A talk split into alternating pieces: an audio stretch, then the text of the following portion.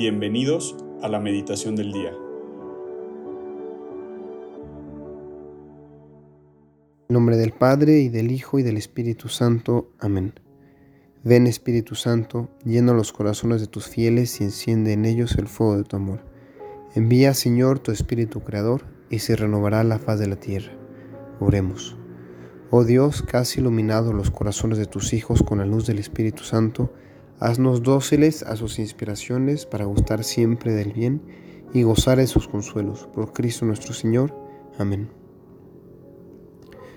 Señor, una vez más nos encontramos frente a ti, nos encontramos aquí contigo para, para rezar.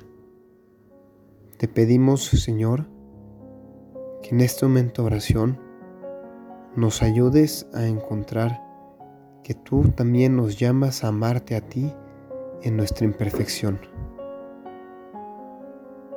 María, tú que eres la maestra de oración, acompáñanos y enséñanos a rezar.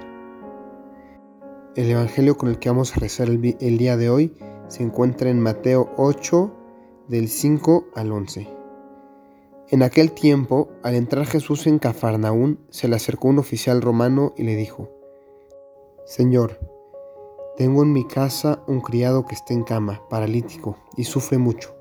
Él le contestó, voy a curarlo. Pero el oficial le replicó, Señor, yo no soy digno de que entres en mi casa. Con que digas una sola palabra, mi criado quedará sano. Porque yo también vivo bajo disciplina y tengo soldados a mis órdenes. Cuando le digo a uno ve, él va, al otro ven y viene. A mi criado haz esto y lo hace. Al oír estas palabras admiró Jesús y dijo a los que lo seguían, Yo les aseguro que ningún israelita he hallado una fe tan grande. Les aseguro que muchos vendrán de oriente y de occidente y se sentarán con Abraham, Isaac y Jacob en el reino de los cielos. Palabra del Señor, gloria a ti, Señor Jesús. Quisiera unir este Evangelio a lo que probablemente es lo primero que nos viene a la cabeza cuando, cuando lo escuchamos, la misa. Y la misa porque pues aquí hay una frase que repetimos todas las misas. Señor, yo no soy digno de que entres en mi casa, pero una palabra tuya bastará para sanarme. Cuando viene esta frase en la misa, pues, es justo antes de la comunión. Es justo cuando Jesús va a venir a nosotros, va a venir a nuestra casa, a nuestra casa de nuestro corazón, de nuestro alma. Y realmente no somos dignos de que venga a nuestra casa. No somos dignos de recibir al Dios de dioses, al Creador del universo. No lo somos. Porque somos pecadores y todos tenemos nuestros pecados, nuestras imperfecciones. Tal, vez algunos de nosotros, no sé, somos muy enojones y, vivimos con ira, ¿no? Y, esa ira pues nos contamina el alma para recibir a Jesús. Tal vez vosotros tenemos otro tipo de problemas, será la, la soberbia, la vanidad, ¿no? Tal vez eh, para otros, eh, pues no sé, podría ser este, impurezas, ¿no? Somos, hemos hecho actos impuros, hemos cometido pensamientos impuros. Eh, no sé, cada uno, pues nadie es perfecto, ¿no? Y, y todos tenemos nuestros pecados, todos tenemos nuestras imperfecciones, nuestros problemas, y todos somos, pues, mediocres o somos imperfectos para recibir a Jesús. Tal vez nos falta fe, nos falta confianza, nos falta amor. Pero me llama muchísimo la atención que que no solo dice no soy digno, pero una palabra tuya bastará para sanarme. Y es verdad, o sea, si Dios quiere, con una sola palabra, Él nos puede sanar, Él puede hacernos perfectos. Él puede perfectamente nada más tronar los dedos y quitarnos nuestras tendencias hacia el pecado, nuestras tendencias al mal, nuestra soberbia, nuestro orgullo, todo eso que nos pesa, Él nos lo podría quitar o que la Eucaristía no es suficientemente poderosa para quitarme nuestro pecado. Por supuesto que sí. Dios es mucho más grande que eso. Si Él quiere, con una sola palabra puede sanarme. Y muchas veces lo hace, ¿no? Muchas veces el contacto con Él es sanador, el contacto con Él es liberador.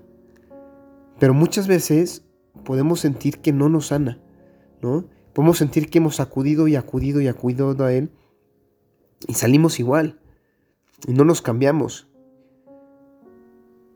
Entonces, ¿por qué no nos sana? Si Dios lo quiere, si Dios quiere nuestra perfección y nosotros también lo queremos, ¿por qué no nos sana? ¿O es que acaso Él no lo quiere? Y a veces lo que pasa es que no entendemos por qué Dios no actúa para quitarnos nuestros defectos. Pero si nos detenemos a pensar, tal vez nuestros defectos son nuestro regalo, porque nuestros defectos son nuestro lugar donde verdaderamente amamos, porque donde realmente se demuestra el amor y crece el amor es en la dificultad, en el sufrimiento. Y lo podemos ver en Cristo, que su muestra más grande de amor fue morir por nosotros en una cruz. Entonces, ¿cuándo es cuando realmente vas a poder amar? Cuando estás sintiendo ese, ese, ese espina en tu corazón que, que te empuja a ser vanidoso. Y ahí es donde tú tienes que amar. Y muchas veces si se nos quitara esa espina, ese impulso en nuestro corazón hacia el mal, también se nos quitaría esa oportunidad de amar con un amor real, con un amor como el de Él. Muchas decimos, quisiera crecer en el amor a Él, pero ah, debemos aprender que el amor no son sentimientos. El amor es ser capaz de sufrir por el otro, es ser capaz de tú aguantar lo que sea con tal de que el otro sea feliz. Eso es el amor. Y no hay otra manera de decirle más a Jesús, yo te amo, que cuando a ti te está costando, escogerlo a Él. Entonces tus defectos tal vez son tu mayor regalo. Señor, si tú quisieras yo sería perfecto, pero tú permites mi imperfección para, para que te glorifique en ella. Gracias Señor por mi miseria, para que me obligue a confiar en tu misericordia. Gracias Señor por mi miseria, porque solo en ella descubro que me amas, no por mis méritos, sino porque eres mi Padre y yo soy tu Hijo. Te invito en este momento de oración que le pidas a Dios que te quite tus imperfecciones, pero al mismo tiempo dile que confías en Él y dile que haga contigo lo que quiera. Te invito a que descubras esas imperfecciones y descubras cómo puedes amarlo más por medio de ellas.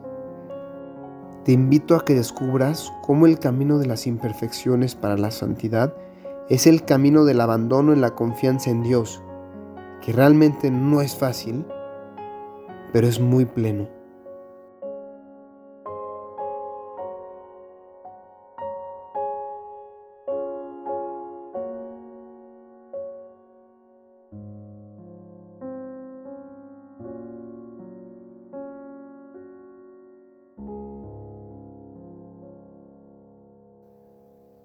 Te damos gracias, Señor, por todos tus beneficios, a ti que vives y reinas por los siglos de los siglos. Amén. Cristo, Rey nuestro, venga a tu reino. María, Reina de los Apóstoles, enséñanos a orar. En el nombre del Padre, y del Hijo, y del Espíritu Santo. Amén.